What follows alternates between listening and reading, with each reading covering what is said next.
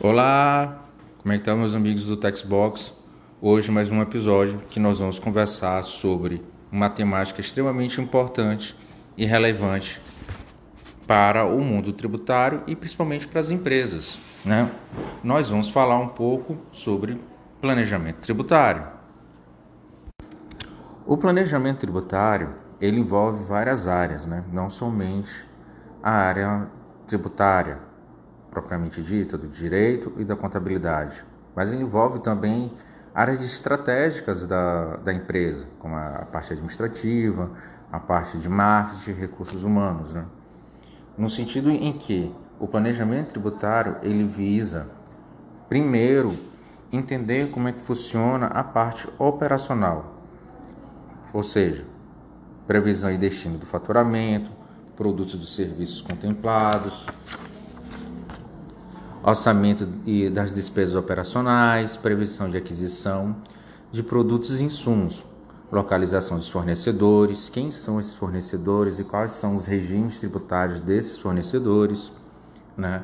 Pra, visando já uma questão de recuperação de crédito e estimativa da margem de lucro para o ano e para os próximos anos, com o objetivo de, é, se possível, fazer a migração de é, para um regime tributário mais adequado. Por exemplo, hoje, atualmente, é, para as empresas, nós temos principalmente o Simples Nacional, o lucro real e o lucro presumido. Então, vocês podem perguntar quais são os objetivos do planejamento tributário. O planejamento tributário tem vários objetivos. Podemos elencar cinco como os principais reduzir ou eliminar a carga fiscal das empresas, evitando o que se diz contradizentes né, para a empresa, efetuar as operações tributáveis e reduzir a base inopunível da tributação.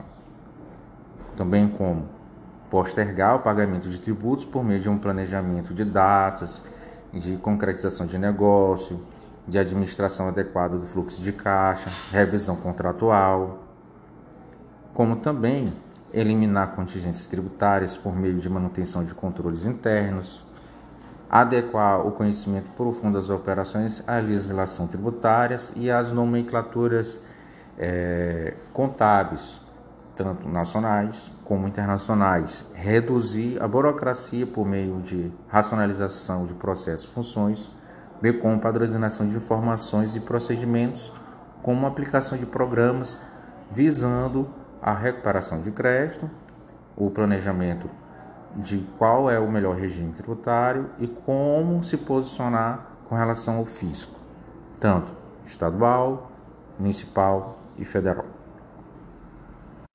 Deste momento, então, vem a seguinte pergunta: Como fazer um planejamento tributário? Então, o primeiro passo para elaborar um planejamento tributário consiste na definição melhor do regime tributário para a sua empresa como dito antes, existem alguns regimes que são mais comuns, como o lucro real, o lucro presumido, o arbitrário, o simples, ou até os valores fixos, né? E nós, para valores fixos, como empreendedor individual, também temos a questão do autônomo como ISX fixo, né? Que pode ir, a, a depender do município, fazer a migração a qualquer tempo para o regime comum.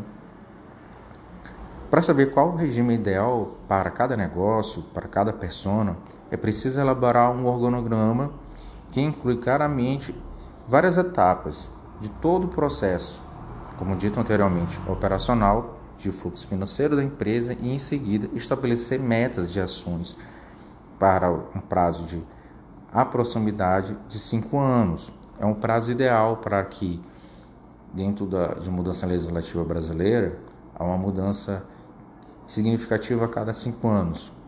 Então, para fazer um acompanhamento, é o ideal fazer a longo prazo não passar de cinco anos, a médio prazo três anos e a curto prazo de um a dois anos. Tá bom? Isso vai ajudar o empresário, você, amigo empresário, a comparar as previsões de redução dos impostos e as diferenças dos regimes. Hoje, nós da Texbox nós possuímos um, um, um, um programa que fornece cada etapa, vendo como projeção de lucro ou de prejuízo da empresa. Se quiser conhecer mais, segue a gente lá no Instagram, Luiz Cláudio Amaral, underline, que lá, lá a gente está postando coisas sobre essas temáticas. Dando continuidade, tudo que foi falado pode ajudar o empresário com a previsão de redução de impostos entre diferentes regimes, que afetam não só o pagamento de tributos diretos, como indiretos, bem como a questão da carga trabalhista, dos impostos trabalhistas. Então, assim, podemos, projetando o regime tributário escolhido, podemos ver qual é os benefícios fiscais federais, estaduais e municipais incidentes sobre o produtos ou serviços que a empresa trabalha. Uma vez escolhido o regime tributário, a persona, ou nesse caso, você empresário, deve de dedicar ao planejamento das operações da empresa, em harmonia e consonância com o modelo adotado a partir daí, determinar onde há espaço para ações de redução de custos, não somente tributários, como operacionais, que sejam pela diminuição da base de cálculo dos percentuais de impostos, encargos e taxas, pela recuperação de tributos ou via por empréstimos, já subsidiados, que podem fortalecer o caixa, melhorar o, a saúde financeira da empresa, dando um gás no sentido de produzir ali um caixa, né, para pagar os custos operacionais do ano. O planejamento tributário está firmado em uma gestão fiscal e governança tributária. O que, é que ele exige de conhecimento para produzir um efetivo planejamento tributário é elaborar um estudo da sociedade empresária, verificando a origem das operações realizadas a fim de identificar as menores onerações. Então, quando nós tributaristas fazemos uma análise, é preciso mapear todas as relações jurídicas, quem são as pessoas e quais são os produtos e os serviços que envolvem direta e indiretamente a empresa. Porque essa cadeia ela vai ajudar a entender melhor quais são os históricos e para onde se reflete os passos da empresa. Oportunamente, também temos que verificar a incidência dos fatos geradores dos tributos recolhidos a fim de evitar pagamento a menor ou com cobrança indevida identificar fatores prescritos com o objetivo de evitar a ação fiscal. É muito comum que as fazendas públicas deixem para os últimos anos a elaboração de uma execução fiscal. Diante disso, às vezes e por vezes, elas acabam esquecendo desse prazo, por assim dizer. Assim, muitos processos podem ser extintos de ofício, um processo administrativo, ou pode se extinguir por via judicial, ou por mandado de segurança, por ação anulatória. São medidas judiciais que podem até prever a caráter liminar.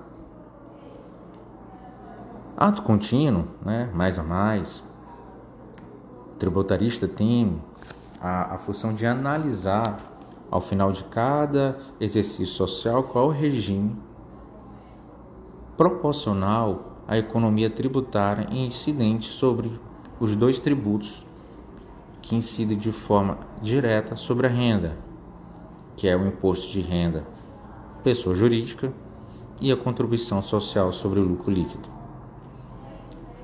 Também é importante e se faz necessário, tanto de forma uma auditoria operacional preliminar, como a auditoria planejada final, né, com relação aos atos fiscais e tributário, Qual é o objetivo disso?